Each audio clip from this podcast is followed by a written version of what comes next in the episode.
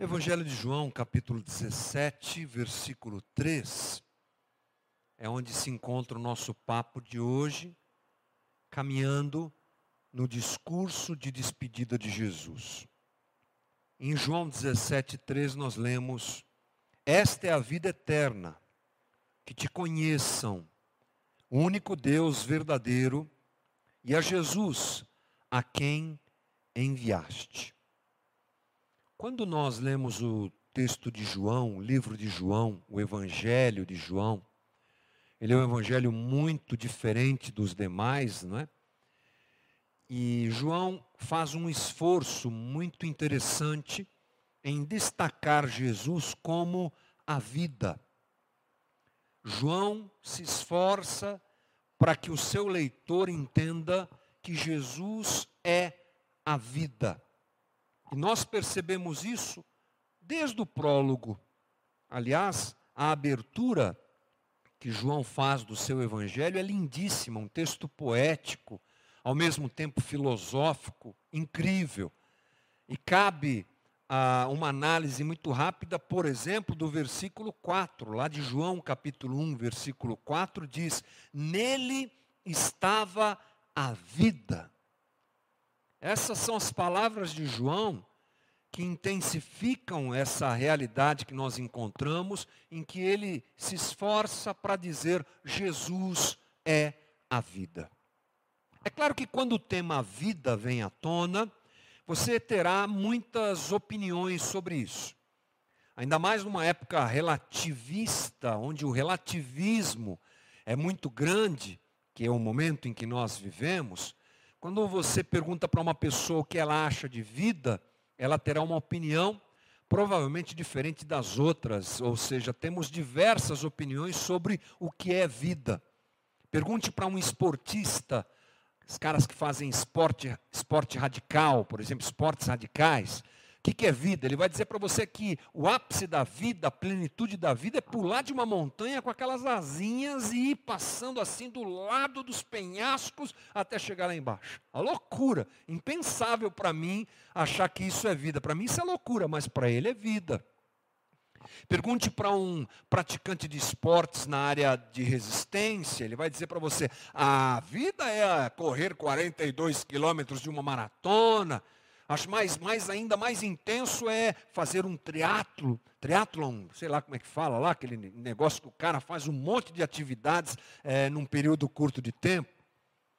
Pergunte para uma mãe o que é vida, ela vai dizer: vida são os meus filhos. Vida são essas crianças que eu cuido com tanto carinho e me dou por elas. Pergunte para um recém-casado, ele vai dizer: vida é casamento. Agora descobriu o que é vida, não conhecia o que era vida. Ou seja, nós teremos, nós, eu poderia ficar aqui a manhã toda dizendo para você o que, que as pessoas podem chamar de vida. Uns vão dizer que vida é construir coisas. Outros vão dizer que vida não, vida é ficar em casa, de perna para o ar. Eu gosto disso, assistindo Netflix, está tudo certo. Sei lá. Cada um, nesse momento em que nós vivemos, apresenta a sua definição de vida. Mas é claro que o que nos interessa não são as nossas definições, nem a definição da sociedade que nos cerca, porque ela sempre é comprometida por várias situações que nós vamos entender daqui a pouco. Mas o que é vida segundo o texto bíblico? O que é vida? Por que, que João diz que Jesus é vida? O que é que ele quer dizer com isso? Onde ele quer chegar? Para isso a gente precisa entender qual é a forma de expressão dos escritores bíblicos. O que é que eles pensam sobre isso? E a gente pode entender um pouquinho melhor essa questão quando vamos no grego e percebemos que existe mais de um vocábulo, mais de um termo, mais de uma palavra usada pelos escritores bíblicos para se referirem à vida. A primeira delas, você já deve ter ouvido falar, é bios, de onde vem a palavra, claro, biologia. Esse é um termo amplo. Aliás, os termos usados, os dois que eu vou apresentar aqui, são bem amplos. Mas o termo, o termo, o termo bios quer dizer vida num sentido amplo. O período ou curso da vida também você pode usar bios. Aquilo pelo qual a vida é sustentada, recursos, riquezas, bens. É claro, é bem amplo esse termo, mas quando a gente fala sobre vida bios, inevitavelmente a gente pensa, e eu creio que vale esse pensamento, na vida presente nesse planeta, todos os organismos vivos. Toda vida que é bela, que é diversa, que é ampla, que nós aqui não conhecemos completamente, e vira e mexe aparecem descobertas de seres vivos que a gente nunca ouviu falar, os micróbios microscópicos, aquela coisa toda e tal. E às vezes no meio do mato lá aparece um animal diferente, uma planta diferente. Né? É uma coisa louca, a diversidade dada por Deus é, é realmente linda. E tudo isso nos aponta para a ação divina, porque todo ser vivo foi criado por Deus. Lá em Neemias, capítulo 9, versículo 6, e você vai dizer, mas Neemias é Velho Testamento? Sim. Mas o texto do Velho Testamento foi traduzido grego, para o grego, a famosa Septuaginta. E lá, esse termo é usado. Quando uh, Neemias diz lá, no texto de Neemias se diz, tu deste vida a todos os seres. É essa vida que o texto bíblico se refere. Agora, é claro que nós pensamos também na, bio, na vida biológica do próprio ser humano. Ah, a nossa existência biológica tem a ver com essa palavra. É claro, temos um corpo. Aliás, não temos um corpo, somos um corpo. É bom a gente frisar essa questão, porque muitas vezes na nossa espiritualidade separamos a nossa nosso espírito do nosso corpo. Não, somos um ser único. Somos seres únicos nesse aspecto. Somos um corpo e somos um espírito. Porque já dizem que alma sem corpo é fantasma e corpo sem alma é zumbi, né? Então, está tudo junto, não dá para separar uma coisa da outra. Mas quero destacar esse aspecto do corpo, esse aspecto biológico, não é? que nós tão bem conhecemos e tanto nos esforçamos para preservar. Mas o termo bios também tem a ver com o viver esta vida. Diz lá Paulo a 2 Timóteos, para Timóteo, perdão, 2 Timóteo 2,4 diz assim: nenhum soldado se deixa envolver pelo, pelos negócios da vida civil. Aqui o termo usado por Paulo é bios. Ok, já entendemos então que os escritores bíblicos pensam na vida também com o aspecto biológico, sim, mas há mais. A outra palavra é a palavra psique, ou psirré, como se pronuncia melhor no grego. Ah, Para a gente é psique. Da onde? Da palavra, adivinha? Psicologia. É claro. Tem a ver com respiração, fôlego de vida, alma, lugar dos sentimentos. Olha só, a ênfase é outra. Dos desejos, das afeições, das aversões. O nosso coração, a nossa alma e aí por diante. É óbvio que ela é distinta do corpo, é distinta do bios. Tem a ver com essa coisa que nós chamamos de sentimento, de coração, de alma, de psicológico. É isso. É alma, desejo, sentimento, imaginação, memória, pensamento. É nessa psique que está a produção imaginativa do ser humano a capacidade construtiva que o ser humano tem, a nossa produção cultural vem dessa questão psicológica, desse psique, dessa imaginação que nós temos. A ciência, a tecnologia advém desse pensamento humano. Isso tem a ver com o psique, isso tem a ver com a vida psicológica. Ali você tem a produção de coisas lindas, e essa vida psicológica se presta a produzir coisas fantásticas. Coisas como ah, tudo de bom que você vê por aí, que é fruto da tecnologia e da ciência que está baseada nessa vida psicológica, mas também essa capacidade produtiva nos leva a criar coisas terríveis, a criar armas terríveis e aí por diante. Ela produz o bem, ela produz o mal. Mas o importante aqui é nós entendermos que existe mais de um termo para vida, conforme os escritores bíblicos utilizam. A gente não pode fechar uma exegese de texto, porque eles não são precisos. Às vezes Paulo usa o termo bios para falar de algumas coisas é, diferentes daquilo que nós imaginamos como vida biológica e assim por diante. Mas a, a ideia é clara. Existe mais de um tipo de interpretação e mais de um tipo de possibilidade dentro do texto grego para nós pensarmos em vida, mas não para em bios nem em psique. Temos também, e o mais importante para nós é esse termo agora, que é o zoe. O termo zoe é um termo criado pelos gregos para descrever a vida dos deuses e usado pelos discípulos para registrar o que Jesus disse.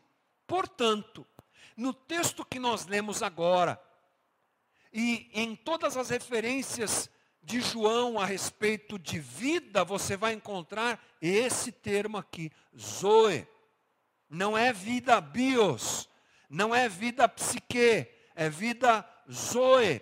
O que é isso? É a vida anunciada e dada por Deus ao homem, colocada à disposição do homem. Vai além da psique e além da bios.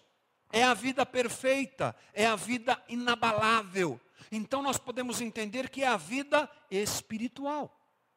Além do corpo, além da mente, é a vida espiritual, é o transcendente, é o além. É aquilo que Deus nos dá. Importante a gente se lembrar que todo ser humano vive a vida bios e a vida psique na sua própria existência. Nasceu, está vivendo a vida bios. Desde a primeira uh, movimentação das células, o ser humano já começa a viver a vida bios. E também a vida psique. A partir de pouco tempo de formação, o ser humano já começa a, a, sentir e a perceber o ambiente em que está, inclusive dentro da própria barriga da mãe. Hoje em dia, eu acho isso fantástico. Você vê muitos vídeos na internet, os pais cantando para os bebês que estão na barriga. E é isso mesmo. Porque as crianças, mesmo antes de nascerem, a sua vida psicológica já é, já é alvo de cuidado e deve ser alvo de cuidado. Porque uma mãe estressada, uma mãe perturbada vai gerar situações psicológicas comprometedoras para o feto. Ou seja, o fato de nós nascermos já inclui a realidade biológica e a realidade psicológica, mas não inclui a realidade da vida Zoe não inclui. Nascemos biologicamente, nascemos psicologicamente de maneira natural, mas essa vida dita pelo texto bíblico, ela não está disponível ao homem de maneira natural. Ela não nos é dada naturalmente. A vida Zoe, ela não é vivida por extensão da vida bio ou da vida psique. Essas são esferas da vida que estão inclusive afetadas pelo pecado, e sempre estarão comprometidas, nunca sendo plenas. Não é verdade? A vida bios e a vida psique, elas são frágeis. Nós somos testemunha disso. Porque a partir do momento que nascemos, nascemos para morrer. As nossas células, imediatamente após o nascimento, começam a envelhecer. Eu estou dizendo isso sem conhecimento de causa, talvez isso já aconteça na barriga da nossa mãe. Mas a gente já nasce comprometido biologicamente para o fim. Nós também desenvolvemos os nossos traumas, as nossas crises de identidade, os nossos medos, as nossas pauras, os nossos defeitos psicológicos, vou chamar assim. Porque biologicamente e psicologicamente nós somos seres instáveis, frágeis, afetados pelo pecado, afetados pela queda. A vida psique, ou perdão, a vida zoe, a vida que o texto bíblico nos diz, a vida que recebemos de Jesus, não provém dessas duas esferas, que pelo contrário estão afetadas. E nós sabemos muito bem que estão afetadas porque lutamos por isso. Lutamos para a manutenção da nossa vida biológica, lutamos pela nossa nosso bem-estar emocional e psicológico.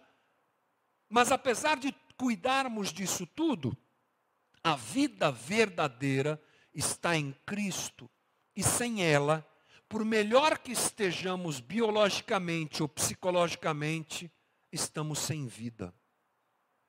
Porque a vida plena não está no aspecto biológico nem no aspecto psicológico. Isso é, é louco, né, irmão? Isso quer dizer o seguinte: um homem, sem a vida que Deus dá a ele, ele anda, ele respira, ele come, ele produz, ele se reproduz. Ele pode estar fisicamente super bem, com as suas taxas em dia.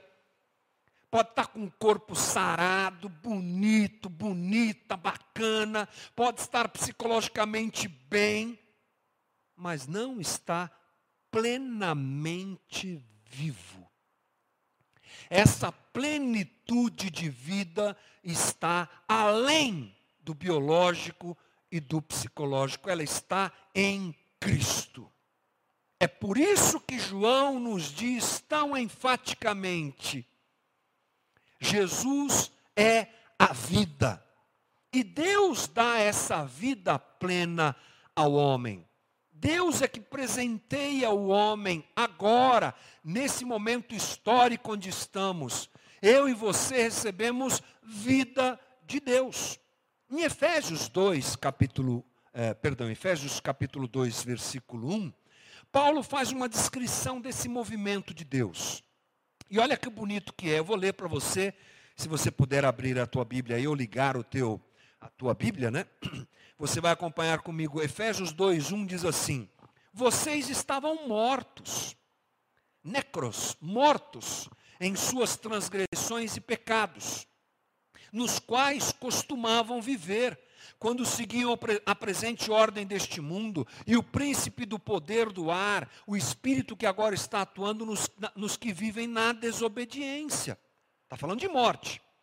Anteriormente, todos nós também vivíamos entre eles, satisfazendo as vontades da nossa carne, seguindo seus desejos e pensamentos, como os outros éramos por, mere... por natureza merecedores da ira. Estávamos mortos, Paulo está falando. Mortos. Como assim mortos? É mortos nesse aspecto espiritual. Mortos porque respiravam, andavam, pensavam, mas estavam afastados de Deus, mortos sem essa vida zoe. E aí no versículo 4 ele diz: Todavia, Deus que é rico em misericórdia, pelo grande amor com que nos amou, deu-nos vida, juntamente com Cristo, quando ainda estávamos, estávamos mortos em transgressões. Pela graça vocês são salvos.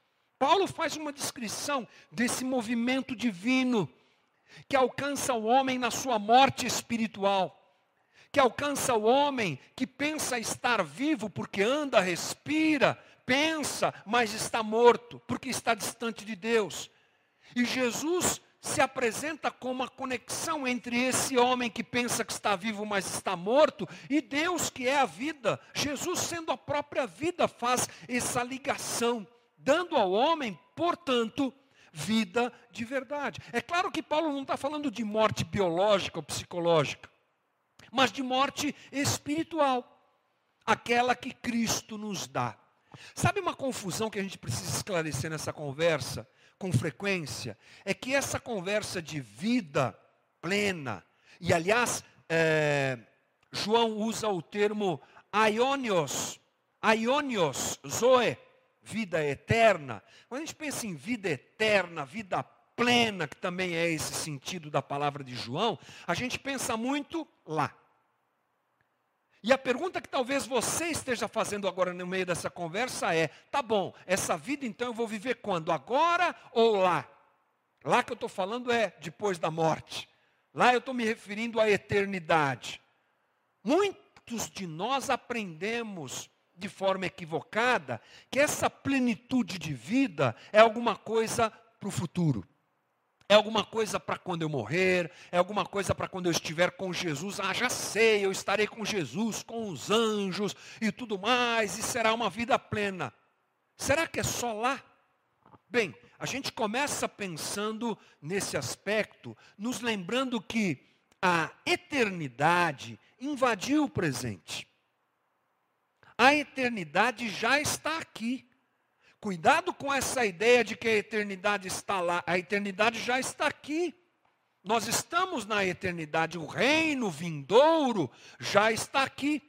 A partir da morte de Cristo, foi instaurado e apresentado a nós o reino de Deus. Não plenamente, mas já está aqui. Se o reino de Deus já está aqui, ainda que não plenamente, a resposta para essa questão é óbvia. Essa vida plena, essa vida completa que eu acho que está somente lá, não, ela já está aqui. É para agora também. A vida que seguirá o pós-morte, até a nossa ressurreição, já começa quando? Agora. Essa vida eterna, ela só é possível porque ela está ela advém do Deus que é eterno, que deriva de um Deus que é eterno e que nos visita com a sua graça nesse momento em que estamos. Veja que coisa interessante, que Jesus responde isso para Marta. Lembra da conversa que Jesus tem com as duas irmãs de Lázaro? Lázaro morre, nós estamos falando de quê? João capítulo 11. Lázaro morre, Jesus fica extremamente triste com tudo aquilo, e quando ele chega na aldeia em que Lázaro mora, há uma conversa entre ele e as duas irmãs. E uma delas diz ali o versículo 23, João 11, 23, Marta é, recebe a, seguinte, a seguinte palavra de Jesus: O seu irmão vai ressuscitar. Aí Marta responde: Ah, eu sei, Senhor, que ele vai ressuscitar na ressurreição do último dia. Os judeus criam numa ressurreição do último dia. Ou seja, ela não estava errada completamente, mas Jesus a corrige e diz para ela a frase que a gente tanto conhece: Eu sou a ressurreição e a vida. Aquele que crê em mim, ainda que morra, viverá. E o que é que nós aprendemos com essa frase de Jesus? Aquele que crê em Cristo ainda que morra, viverá. Isso nos dá a entender, isso nos, nos faz entender que a vida Zoe começa agora. Aquele que quem crê em Cristo e recebe e tem acesso e é agraciado por essa vida espiritual plena, mesmo que morra, viverá. Mesmo que morra, continuará vivo, porque já está vivo. É a vida que sai da eternidade e invade o nosso tempo e se faz presente aqui entre nós. É a vida eterna que adentra o nosso tempo. É a vida de Deus que quer tomar conta da nossa vida agora. Paulo fala alguma coisa muito linda lá em Gálatas 2,19. Pois por meio da lei eu morri para a lei, a fim de viver para Deus. Fui crucificado com Cristo. Assim já não sou eu quem vive, mas Cristo vive em mim. Cristo vive em mim. É a vida que tenho, é a vida do Cristo em mim. A vida que agora vivo no corpo, vivo-a pela fé no Filho de Deus que me amou e se entregou por mim. A vida Zoe, portanto, ela agindo, ela age na nossa vida biológica. Agir talvez não seja a melhor expressão para isso, mas a vida é, Zoe, dentro ou incluindo a nossa vida biológica, incluindo a nossa vida psique, para quando? Para o futuro? Também, mas principalmente no nosso caso de reflexão para o agora. Bom, talvez a tua pergunta seja, mas por que, que Deus tem que dar essa vida Zoe ao homem? Porque o homem a perdeu. Quando Deus cria o homem, cria o homem com essa plenitude, se relacionando com o homem de um jeito fenomenal que a gente talvez não consiga entender. Essa plenitude de relacionamento entre Deus e o homem, alguma coisa realmente especial. Mas Deus não criou robôs. Deus criou seres humanos. E o que acontece? acontece o seguinte: o homem, ele criado à imagem e semelhança de Deus, quer conhecer o bem e o mal fora de Deus. O homem quer conhecer o bem e o mal sem manter a sua relação com Deus. A gente chama isso de quê? Autonomia. Autônomos. A minha própria lei, a minha auto-lei, é o que o homem procura. E ele vai conhecer o bem e o mal sem Deus. E ao conhecer o bem e o mal sem Deus, essa ruptura que o homem escolhe em fazer, tira dele. É óbvio. É assim que nós cremos, é assim que o texto bíblico nos ensina. Tira do homem, o homem perde essa vida plena. E o pecado compromete a própria existência humana. A queda foi a tentativa do homem de conhecer o bem e o mal sem Deus. Era só o homem continuar se relacionando com Deus. Era só, é fácil, né? Mas esse era o caminho. O homem continuar se relacionando com Deus, obedecendo a Deus, que ele conheceria todas as coisas em Deus, por Deus, através de Deus. E elas não o afetariam mas essa ruptura custou caro. E a vida eterna foi tirada do homem. Mas nos foi dada graciosamente, novamente, através de Cristo. É o que João fala em João 17. A vida eterna é Cristo. A reconexão com Deus é Cristo. A vida plena, a vida zoe, a vida espiritual, a vida de verdade que faz diferença nos aspectos de, no, em todos os aspectos da vida humana, biológicos, psicológicos, é a vida de Deus, dada por quem? Por Deus, através de quem? De Cristo. Por isso que Cristo é a vida, irmão. Para isso, Jesus inclusive se revela a nós. E quando nós vemos Jesus, o que é que nós enxergamos? O homem pleno de vida espiritual. Essa é uma das coisas que a encarnação de Cristo nos mostra. Jesus se revela em carne para que víssemos nele essa plenitude de Deus. Não tem exemplo melhor, não tem exemplo maior. O pessoal fica aí exaltando Davi, fica exaltando Abraão, fica exaltando um monte de gente, o pessoal gosta de pegar herói lá do Velho Testamento, aos profetas e não sei o que lá. Olha, incrível, homens de Deus, usados por Deus.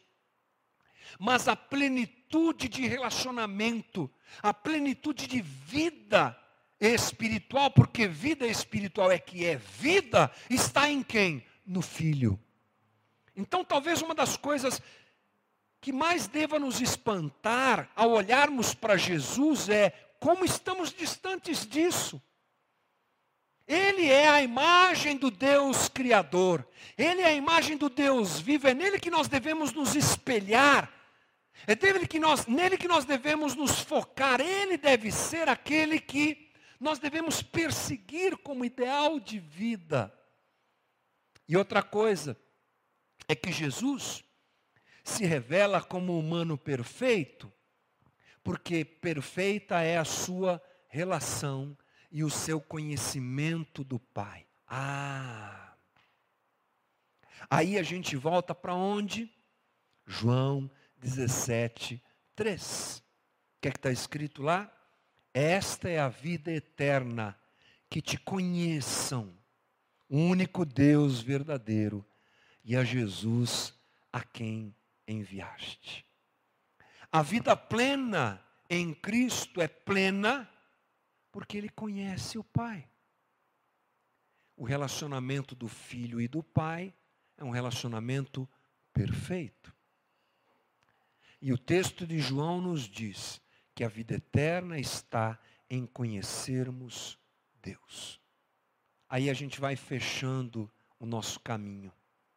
Ao olhar para Jesus, nós encontramos aquele que se relaciona perfeitamente, conhece perfeitamente o Pai, por isso é pleno de vida.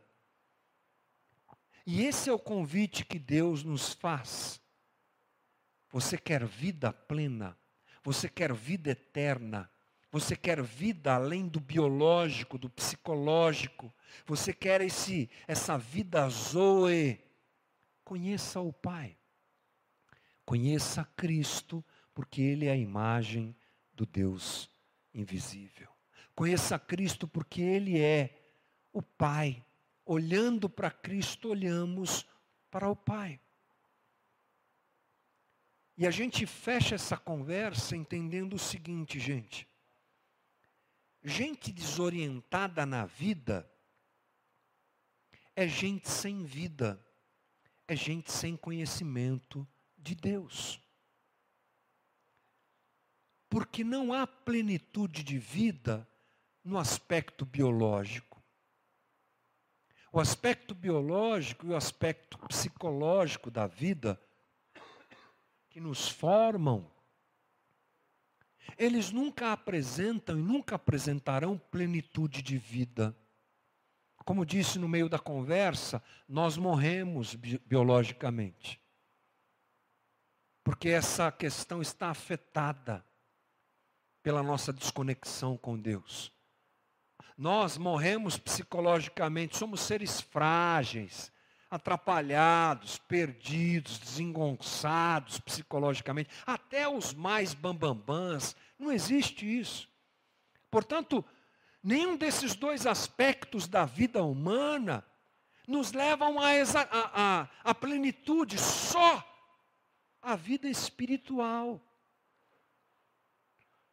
que deve ser vivida em conhecimento a Deus é que nos faz plenos. Por isso que o Evangelho nos ajusta. Porque apesar da nossa fragilidade biológica e psicológica, aquele que conhece a Deus tem a sua expectativa de vida ajustada, seus questionamentos interiores ajustados, tem solução para a vida, que não está no aspecto biológico ou psicológico, mas está em Deus, em Cristo. Meu convite nessa manhã para você é conheça Cristo. Conheça Cristo. Conheça Deus, porque a vida está em Deus. Como é que eu conheço Deus? Olhe para Cristo. Como é que eu conheço Cristo? Olhe para as Escrituras. Deixe o Espírito de Deus habitar em você, fazer morada em você e te apresentar o Cristo, porque vendo Cristo você vê Deus. Vendo Cristo, conhecendo Cristo, você conhece Deus e assim você é cheio de vida eterna. E aí você tem a vida eterna sendo realidade na tua existência. Esse é o caminho para todos nós. Esse é o caminho proposto por Jesus. E a minha oração nessa manhã é que nós nos apeguemos ao alerta das Escrituras, que diz que nós devemos conhecer a Deus. Devemos conhecer a Deus. Cuidado para você não ficar achando, não achar que conhece a Deus e na verdade você conhece religião. Cuidado para você não achar que conhecer a Deus é conhecer e seguir os preceitos da tua religião. O convite é: conheça Jesus, porque Ele é a vida eterna. Minha oração nessa manhã é que essa obra seja feita no coração de todos nós. E assim a gente possa conhecer mais a Deus e receber vida, vida zoe, vida plena e vida abundante. Lembra aquela que Jesus disse: Eu vim para dar vida e vida abundante? Então, é essa daí, a vida que vem de Deus para nós. Senhor nosso Deus, nós te agradecemos pela tua palavra, que é viva, verdadeira e eficaz. Nós temos tanta dificuldade, Jesus, em nos abrir, abrir o nosso coração e o nosso entendimento para te conhecer. Somos distraídos por tantas coisas, propostas, tantas situações que nos são apresentadas, roubam de nós essa incrível oportunidade de te conhecer. Não te conhecer tecnicamente, teologicamente somente, mas na profundidade de um relacionamento, porque é isso que o Senhor quer. Te conhecer é se relacionar contigo. Te conhecer é caminhar contigo. Te conhecer é entregar a vida a ti, deixar que o Senhor nos dirija na nossa caminhada. Faz isso em mim mais, cada dia. Faz isso na vida dos meus irmãos mais a cada dia. Que te conheçamos, que nos relacionemos contigo e percebamos a cada dia que a vida plena está nesta relação contigo. Isto é vida. Esta é a vida abundante que o Senhor nos dá. Faz isso em cada coração, em cada vida que está nos assistindo nessa manhã e que a tua obra de conhecimento e revelação aconteça para cada um de nós. Obrigado pelo tempo que passamos, obrigado pela conversa. Consagramos e apresentamos esse domingo a ti, oramos em nome de Jesus. Amém e amém. Deus te abençoe, irmão. Valeu.